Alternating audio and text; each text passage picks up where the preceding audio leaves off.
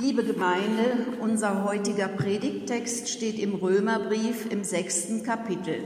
Es sind die Verse drei bis elf. Wisst ihr nicht, dass alle, die wir auf Jesus Christus getauft sind, die sind in seinen Tod getauft?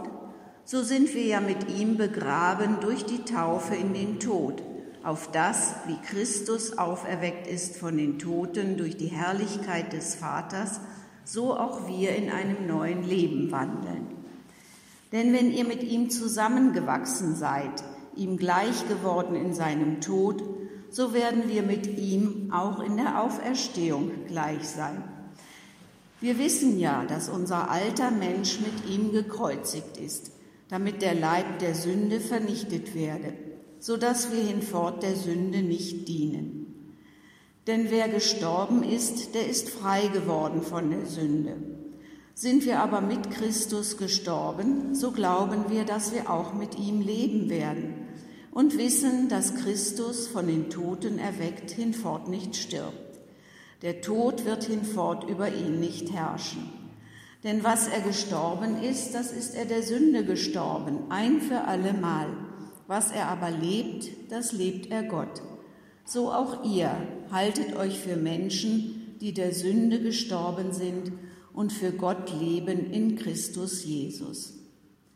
Soweit der Predigttext. Mit dem Empfang der Taufe, so beginnt Paulus seine Erläuterungen, sind wir der Sünde gestorben. Damit folgt die Taufe genau genommen auf ein Begräbnis, auf unser Begräbnis, auf unseren Tod. Das klingt zunächst doch makaber. Keine fröhliche Feier der Aufnahme eines Menschen in eine Religionsgemeinschaft, sondern der Tod als Bestandteil dieses Rituals. Vielleicht haben wir Christen uns an manche den Tod betreffende Formulierung der Bibel schon so sehr gewöhnt, dass wir gar nicht mehr merken, wie grausam das für Menschen klingen muss, die mit unserer kirchlichen Tradition weniger vertraut sind. Und doch ist es die logische Konsequenz aus diesen ersten Epistelversen. Der Apostel betrachtet die Taufe, die seine Leser nach ihrer Bekehrung zum Christentum empfangen haben, als ein Werk der Gnade, durch das sie des Todes, aber auch und natürlich vor allem der Auferstehung Christi teilhaftig geworden sind. Die Taufe ist das göttliche Siegel der Geburt eines neuen Menschen. Symbolisch wurde das veranschaulicht im Untertauchen, dem Tod, und Wiederauftauchen des Täuflings, also seiner Auferstehung als neuer Mensch. Damit durchläuft der Gläubige den Tod mit Christus auf eine geistige und zugleich reale Weise. Der alte Mensch wird gekreuzigt und stirbt mit Christus. Paulus schreibt, so sind wir ja mit ihm begraben durch die Taufe in den Tod. In den Tod, sagt er. Und diese allgemeine Formulierung schließt unseren Tod in den des Heilandes mit ein. Danach steigt der neue Mensch belebt aus dem Wasser der Taufe, um immer mit Christus in einem neuen Leben zu wandeln. Die Auferstehung Christi und unser Wandel in einem neuen Leben stehen in einer innigen Beziehung zueinander. Denn als Glieder Christi sind wir untrennbar mit unserem Haupt Jesus verbunden. Auch der Vergleich mit einer Pflanze passt hier. Mit ihm zusammengewachsen, so formuliert Paulus es. Dieser wichtige Gedanke taucht in den Schriften der Apostel häufig auf, so zum Beispiel in den Paulusbriefen an die Galater, die Philipper, die Kolosser sowie auch im ersten Brief des Petrus. Das Bild von Haupt und Gliedern oder der zusammengewachsenen Pflanze veranschaulicht noch einmal unser gemeinsames Sterben und Auferstehen mit Christus. Diese Veränderung zum neuen Menschen hin kann auch ohne die Taufe stattfinden. Sie ist als geistliche Tatsache unabhängig von der äußeren Zeremonie. Da die Taufe jedoch das Zeichen der Aufnahme in die Kirche Jesu Christi und das Symbol der Wiedergeburt ist, durch die wir zum Leben in Christus geboren werden, ist es nur natürlich, diese beiden Tatsachen miteinander in Verbindung zu bringen. Darüber hinaus ist die Taufe mehr als nur ein Zeichen. Sie vermittelt eine Gnade für den, der sie mit einem persönlichen und lebendigen Glauben an Jesus Christus empfängt, wird sie Teil seines Werkes der Wiedergeburt. Zum Zeichen kommt das mächtige und schöpferische Wort Gottes hinzu. Wenn man sich vor dem Aberglauben hüten muss, der dem Ritus einen sozusagen magischen Einfluss zuschreibt, so muss man sich jedoch auch davor hüten, in der Taufe nur ein Symbol zu sehen und das göttliche Wirken zu verkennen, das durch sie ausgeübt wird und sie zu einem Mittel der Gnade macht, wenn die Taufe ordnungsgemäß und im aufrichtigen Glauben empfangen wird. Freilich ist die Erneuerung des Menschen in der Taufe nur der Beginn der endgültigen und ewigen Auferstehung, an der er erst nach dem Verlassen des irdischen Leibes teilhat. Erst dann sind wir, wie Paulus sagt, frei geworden von der Sünde.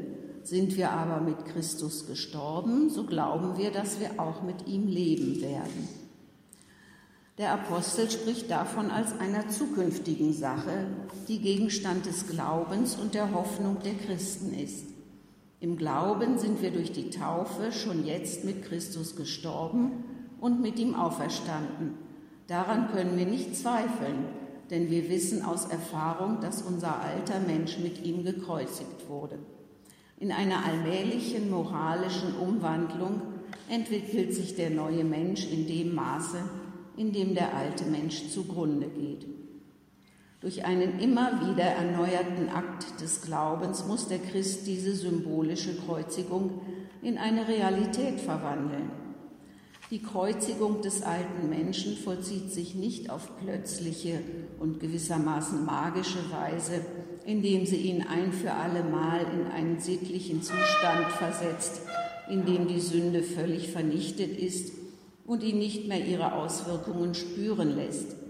Die symbolische Kreuzigung mit Christus geschieht damit, so Paulus, der Leib der Sünde vernichtet werde so dass wir hinfort der Sünde nicht dienen. Der Leib der Sünde ist hier in dem Sinne zu verstehen, dass die Sünde im Körper ihre größte Herrschaft errichtet und die schlimmsten Verwüstungen anrichtet.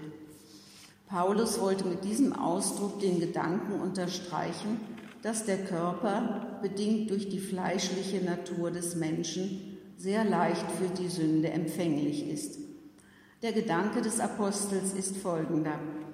Der alte Mensch, das selbstsüchtige und fleischliche Ich, der Urheber aller Sünde, ist gekreuzigt und praktisch entmachtet worden, damit die Sünde in all ihren Erscheinungsformen, den geistigen und den fleischlichen und in diesen besonders, durch die fortschreitende Heiligung der Seele und des Leibes und unseres ganzen Wesens zerstört wird.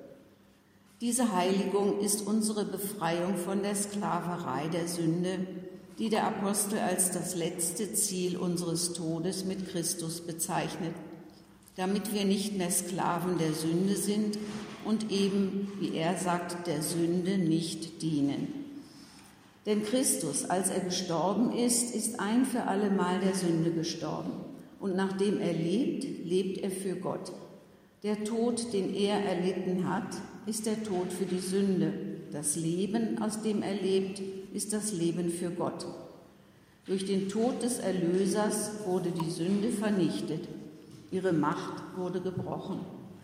Dieses Werk ist vollbracht. Christus ist ein für allemal gestorben. Das neue Leben Christi gehört nun Gott.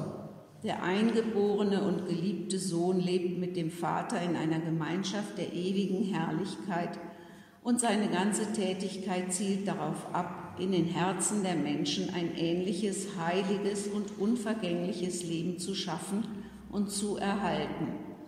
Und nun wieder mit Paulus, so auch ihr haltet euch für Menschen, die der Sünde gestorben sind und für Gott leben in Christus Jesus.